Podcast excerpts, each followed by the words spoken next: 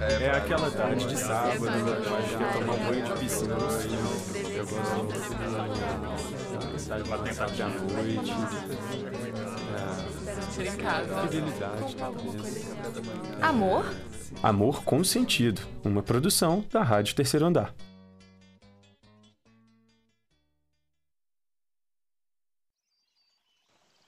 Você já se perguntou se outras criaturas são capazes de amar?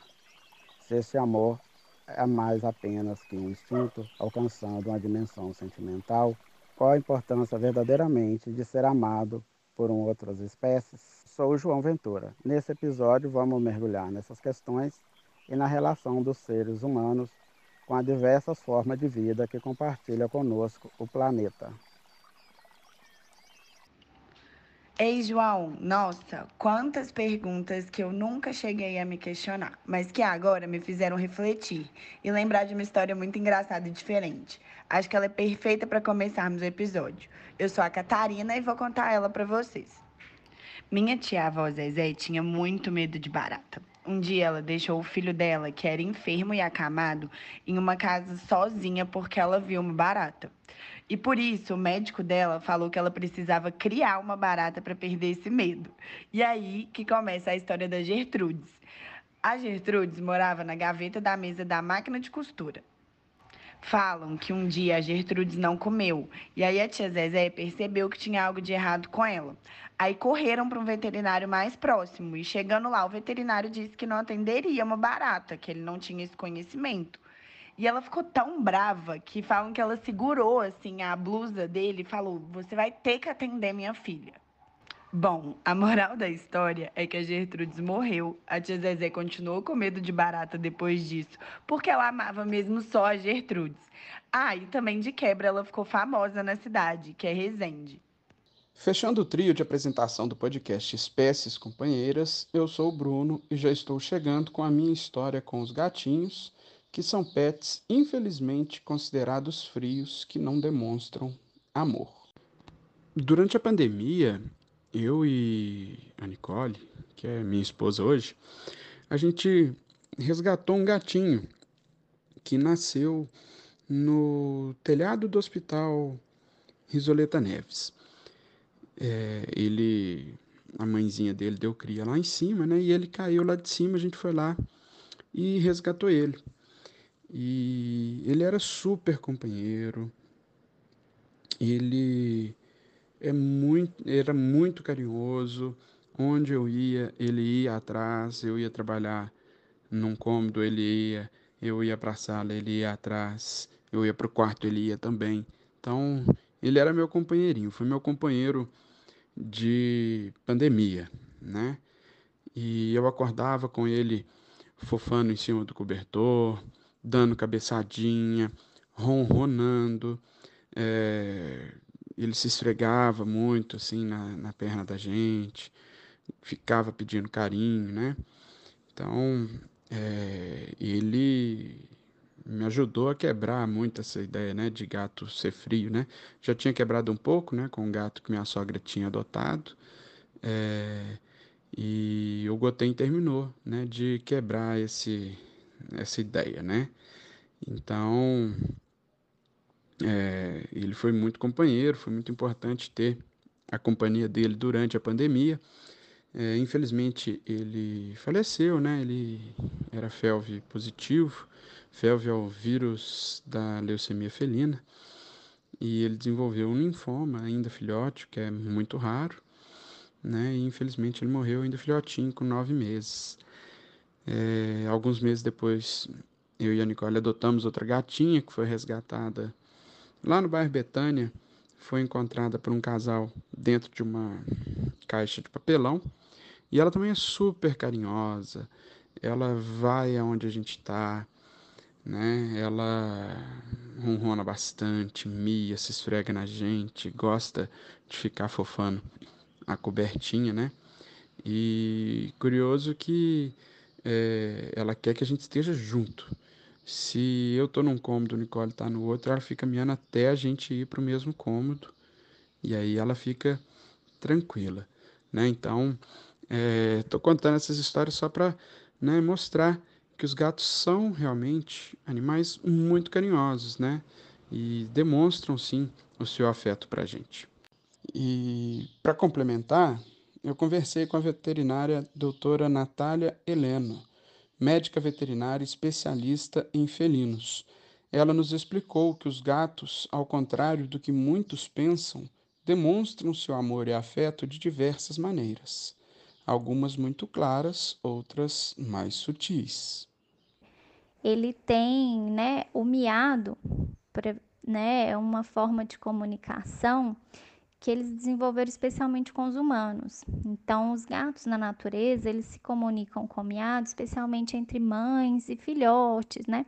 Quando uma mãe chama um filhote que está começando a explorar o ambiente, então uma comunicação mais restrita entre os gatos domésticos que vivem de forma livre. Então, quando o miado ele vem para se comunicar com o homem, eles desenvolveram isso de forma, né, pedir atenção, pedir alimento, pedir carinho. E uma outra forma de demonstrar o afeto que a gente observa muito é o ronronado. Então, é um, é um comportamento felino autorreconfortante que se inicia nos filhotes com alguns dias de vida para sinalizar né, para a mãe a presença. Então, eles ronronam quando eles estão se sentindo bem, quando eles estão se sentindo confortáveis. Então, um gato ronronar perto, né, próximo do, de nós, é um sinal de que ele está bem, que ele está confortável, que ele gosta de estar na nossa presença. São formas muito claras de demonstrar carinho e amor, né? Então os gatos demonstram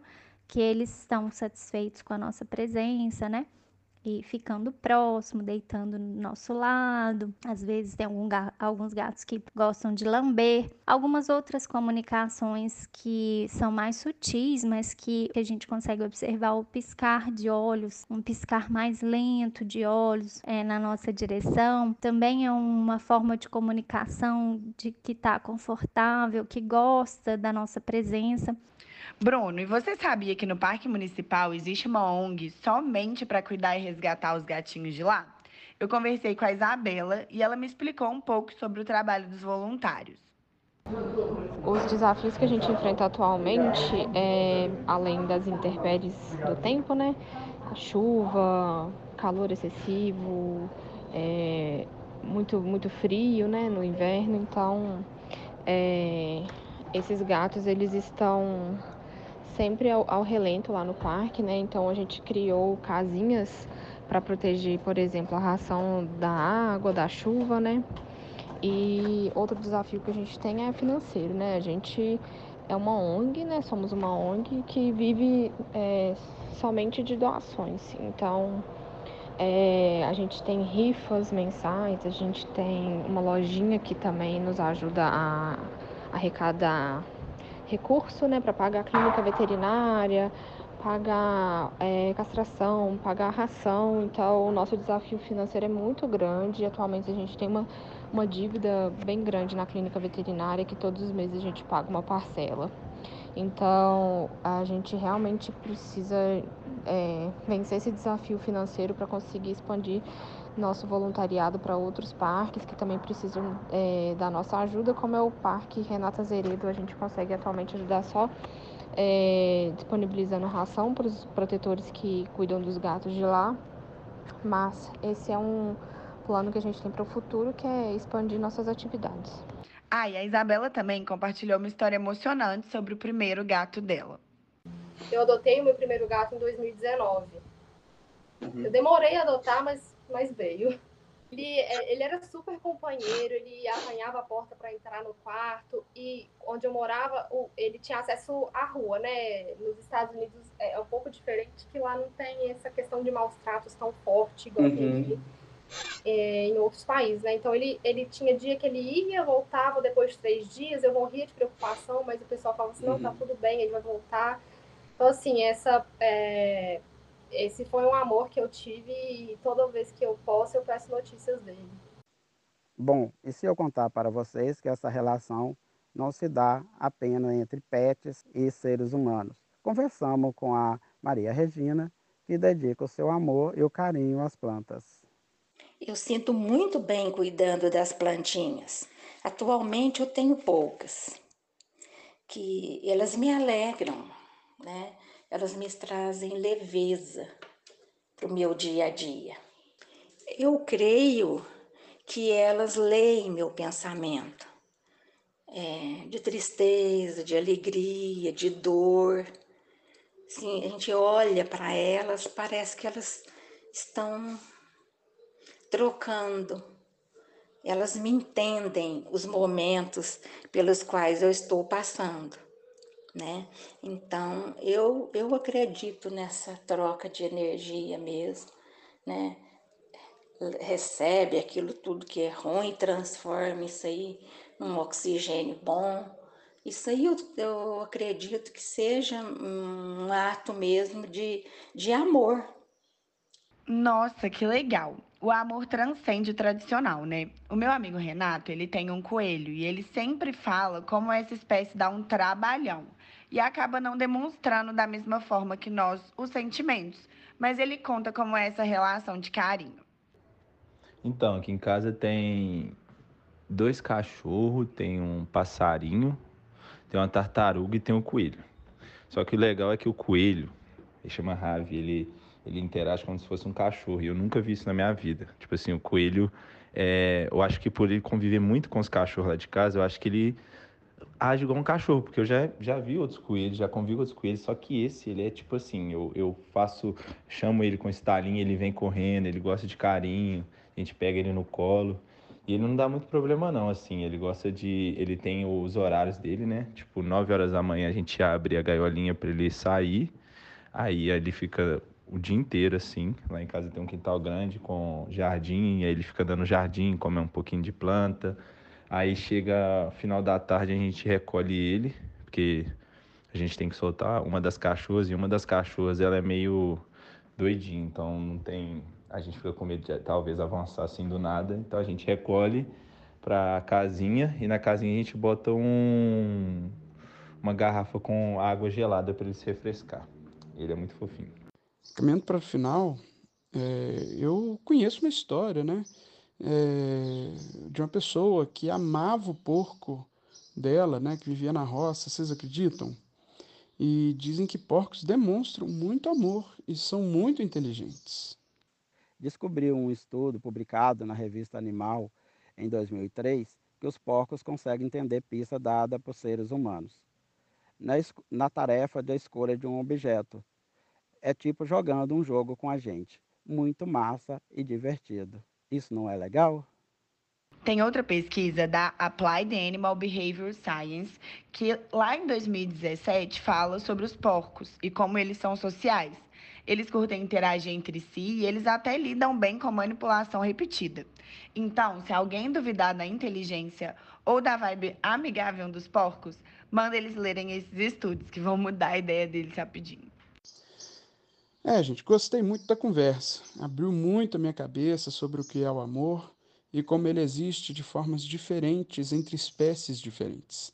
Valeu demais e até uma próxima.